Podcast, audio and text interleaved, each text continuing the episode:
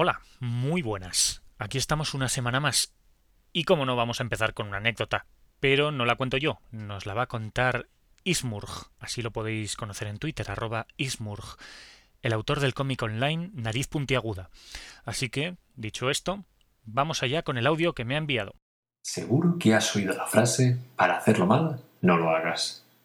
Pues bien, en el campo de la medicina existió un cirujano muy famoso que habría tenido que aplicarse esa máxima. Hablamos del buen doctor Robert Liston, eminente cirujano escocés del siglo XIX que ostenta el récord de realizar las amputaciones más rápidas que cualquier otro colega de profesión.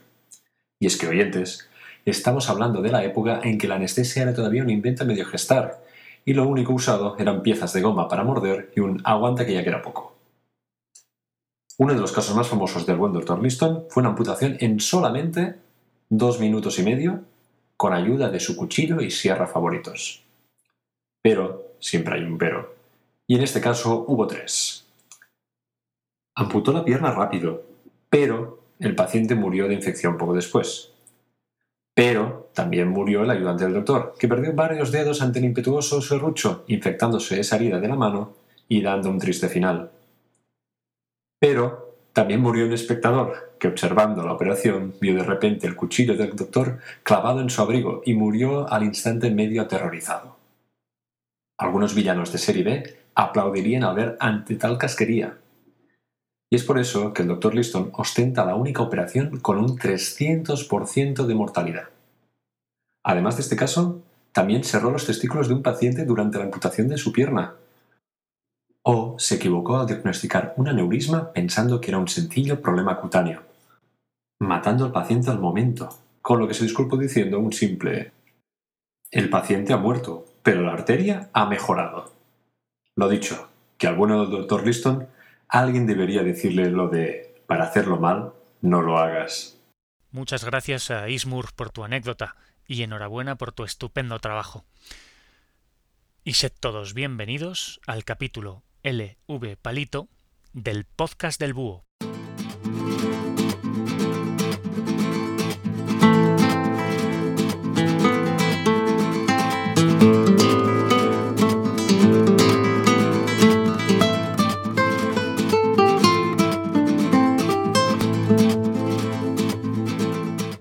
Acercarse a la tradición oral, a las leyendas e incluso las supersticiones de un lugar nos ayuda a conocer ese lugar, aunque solamente un poco en la superficie. No obstante, es una manera tan válida como otra cualquiera para aprender historia, a base de la mitología, siempre y cuando la miremos con el ojo crítico y busquemos tras el hondo significado que todas las historias encierran. Empieza aquí un compendio de leyendas y tradiciones de la ciudad de Sevilla.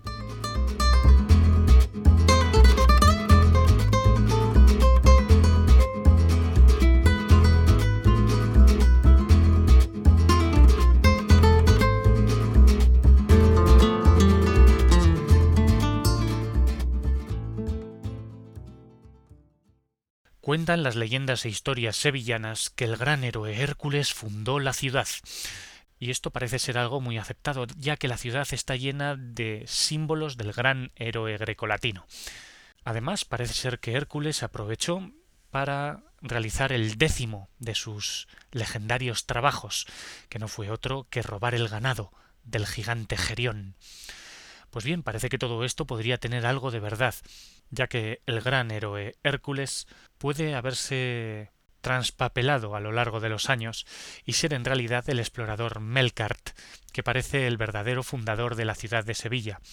El explorador, que también sería comerciante, Melkart era un navegante fenicio que más o menos en el año 1000 antes de Cristo cruzaría las columnas de Hércules por primera vez y entraría en las aguas ignotas del océano Atlántico allá donde los navegantes del Mediterráneo no se atrevían a salir.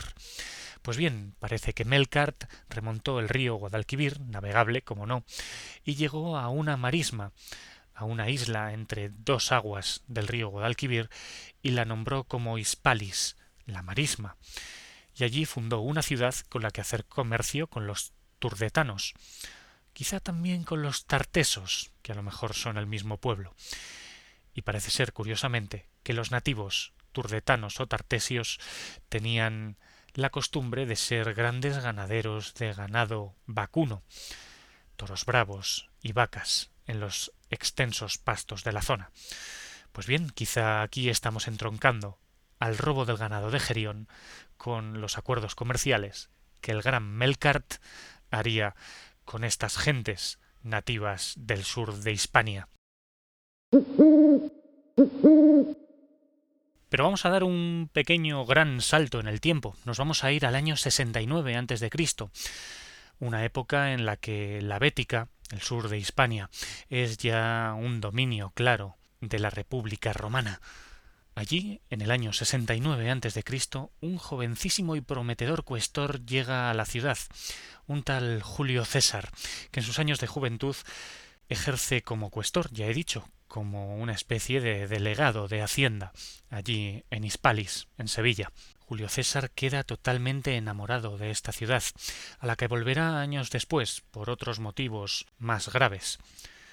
Y es que más adelante Julio César se convertiría en un pretendiente al trono en Roma, en una transición política que llevaría violentamente de la República a la monarquía, y que se dirimiría entre el propio Julio César y su opositor, Pompeyo el Grande. Pues bien, una vez muerto y derrotado Pompeyo, César acude de nuevo a las inmediaciones de Sevilla y derrota a los hijos de Pompeyo en Munda, en el año 45 a.C.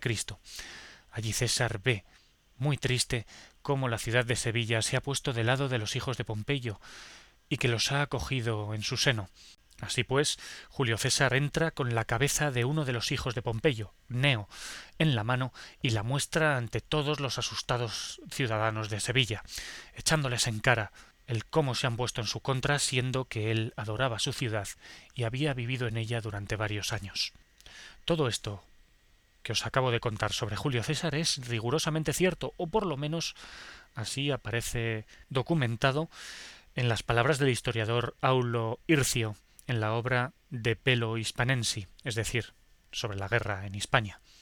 Pero a partir de aquí surge una leyenda, ya que se dice que mientras César había sido cuestor, había tenido dos hijos con una joven llamada Sioma Julia.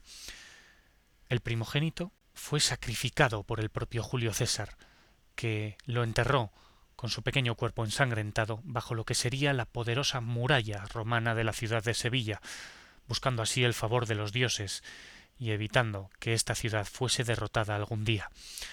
Ante esto, Sioma Julia vio que su segundo hijo podía correr la misma suerte, así que lo ocultó, y dice la leyenda sevillana que este segundo hijo se convirtió en décimo bruto, el cual acabaría matando al propio Julio César en los idus de marzo del año 44 antes de Cristo.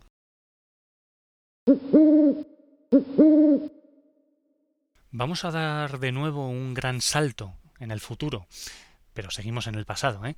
Vamos mil años adelante y nos situamos en torno al año mil después de Cristo, una época en la que la Hispania andalusí está en su flor, en su época de esplendor, pero que está a punto de verse completamente desmoronada cuando sucede la fitna en Al-Ándalus.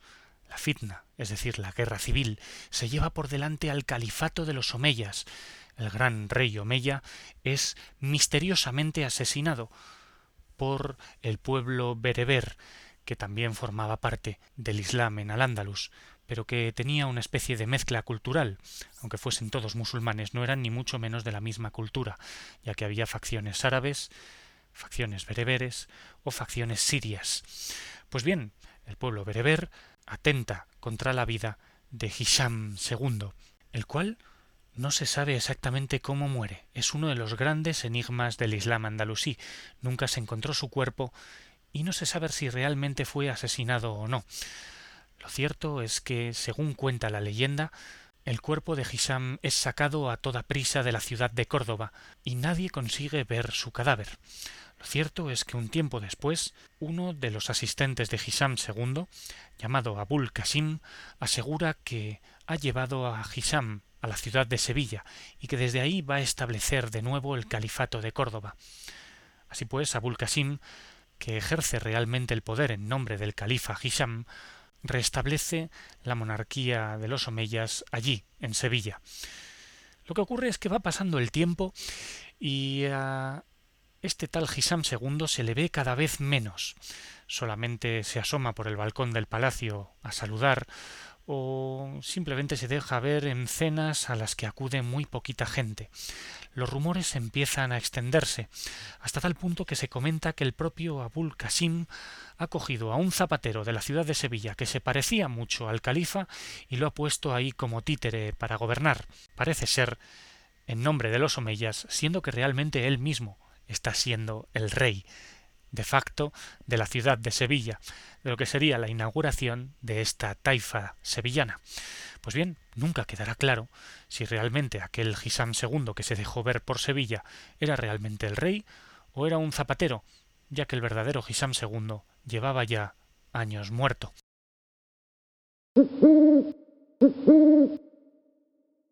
Seguimos avanzando en el tiempo, y esta vez vamos a avanzar hasta la plena Edad Media, hasta el siglo XV, más bien el final, diríamos, de la Edad Media. Y en este siglo XV parece que existe una calle que cambió de nombre. La calle del Buen Rostro pasó a llamarse del Hombre de Piedra. Está situada en el barrio de San Lorenzo y transcurre pasando desde la calle de Santa Clara a la de Jesús del Gran Poder. Es una calle alargada y estrecha y se llama calle del hombre de piedra porque a la altura de la acera hay una especie de hueco donde se sitúa la estatua de un hombre, una estatua que parece muy antigua ya que apenas se pueden ya distinguir cuáles son las formas.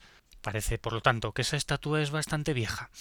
Pues bien, dice la leyenda que eh, en el siglo XV en una taberna de esa calle se encontraban varios personajes de mal vivir allí bebiendo y jugando a los naipes. Pues bien, de la parroquia cercana de San Lorenzo salió una comitiva de monjes rezando, haciendo sonar una campanilla. Cuando esto sucedía, todo aquel que presenciase la escena tenía que hincarse de rodillas. Y bien, cuando todos estos personajes de la taberna, amigos de las pendencias, vieron que aquella comitiva pasaba por allí, se apresuraron, por superstición más que por creencia, a hincar las rodillas en el suelo. Pero uno de ellos, que era el matón del barrio, llamado Mateo el Rubio, dijo que no, que él se quedaba de pie y que nunca nadie le podría hacer hincar la rodilla. Chulo que era él, pues dice la leyenda que un rayo cayó del cielo y lo convirtió en piedra, hundiéndolo en la tierra hasta las rodillas. Y es esta, la figura de Mateo el Rubio, la estatua que se puede ver todavía hoy en esta calle del hombre de piedra. Parece que realmente esta estatua es una estatua romana, tal y como han podido atestiguar las fuentes arqueológicas y que por esta zona había en época romana unas termas, unos baños públicos, que se solían adornar con estatuas. Estas termas, por cierto, fueron luego reaprovechadas en época musulmana y la estatua también respetada.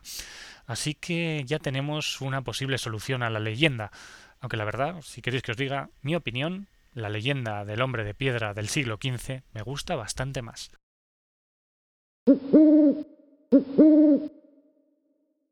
No pueden faltar entre las leyendas y las tradiciones de la ciudad de Sevilla leyendas sobre fantasmas. Es algo que está dentro de la naturaleza del ser humano, la búsqueda de lo sobrenatural, aunque siempre hay que buscarle alguna enseñanza a lo sobrenatural, algo real, y no quedarse solamente en el artificio. Pues bien, el siglo de oro es prolijo en este tipo de leyendas. El siglo de oro que recordemos duró más de cien años, casi ciento cincuenta, parte del siglo XVI y el siglo XVII, que digamos que podría ser la cúspide de la edad moderna culturalmente y también políticamente dentro de la historia de España. Pues bien, la ciudad de Sevilla era una de las grandes ciudades de las Españas, de los Austrias. En esta ciudad de Sevilla eh, existía en lo que hoy llamamos la Plaza Nueva el convento de San Francisco, un convento que fue derribado en el siglo XIX y del cual todavía se conserva una pequeña capilla, la capilla de San Onofre, que parece que está bastante olvidada, pero ahí queda, la capilla de San Onofre. Pues bien, la leyenda que os voy a contar ahora transcurre en dicha capilla, en una noche del 2 de noviembre, una noche en la cual un caballero llamado Juan de Torres, un juerguista de la época, digamos, de buena familia, que había decidido limpiar sus pecados entrando como lego en dicho convento, pues, como decía aquella noche, el 2 de noviembre, que recordad es la noche de difuntos, este tal Juan de Torres se encontraba ahí en la oscuridad, meditando, rezando, y de repente oyó como un fraile entraba en la capilla, un fraile franciscano igual que él, y allí en el altar empezaba a vestirse para oficiar la misa, algo que le llamó bastante y poderosamente la atención a nuestro protagonista. Pues bien, justamente cuando estaba empezando a dar la misa, se lo pensó mejor, se desvistió, guardó todo lo necesario para la misa y volvió por donde había venido. A Juan de Torres le extrañó bastante este hecho, pero no le dio importancia. Pero resulta que el fraile volvió a aparecer noche tras noche, ahí de madrugada. En plena noche aparecía el fraile intentando dar misa, pero no se decidía a hacerlo. Así que Juan de Torres se lo contó al prior del convento, el cual le dijo que si volvía a encontrarse con dicho fraile, se acercase a él y le ofreciese ayuda para dar la misa.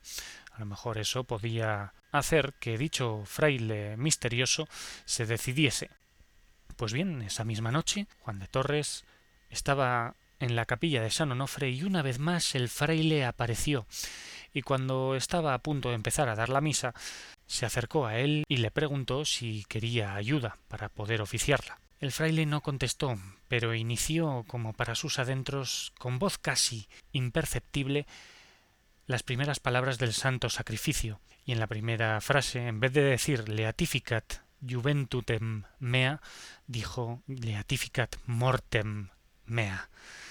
Ahí mismo Juan de Torres se dio cuenta que estaba delante de un fantasma, pero como era un hombre echado para adelante, forjado en mil pendencias, no se arredró, y respondió todos los salmos que este atormentado fantasma iba diciendo torticeramente, pero que nuestro protagonista iba respondiendo. Cuando por fin terminó la misa, este fraile guardó todos los aperos para dar y oficiar, y cuando se dio la vuelta, le dio las gracias a Juan de Torres, porque era un condenado, era un hombre al que le habían pedido dar una misa de difuntos, y que murió sin darla, por lo tanto había sido condenado en el purgatorio a dar misa hasta que alguien le ayudase a ello. Así que este misterioso y fantasmagórico fraile entró por donde había venido y nunca volvió a saberse de él. Corría el año 1600.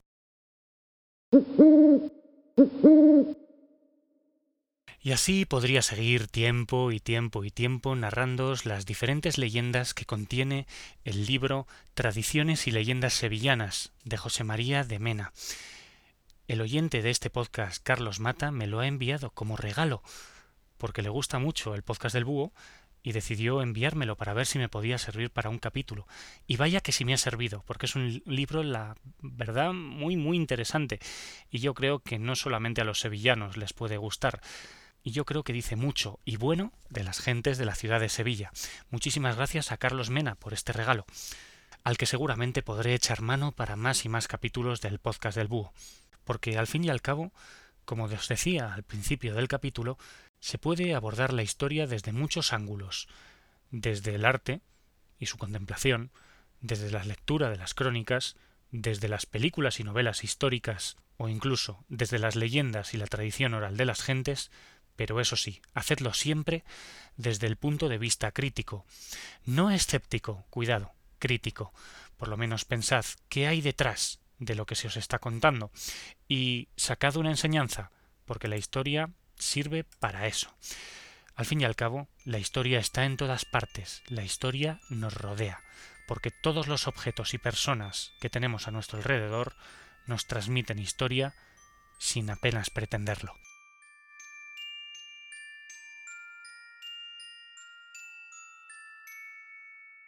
Espero que os haya gustado este podcast. Yo me he divertido como un enano, la verdad.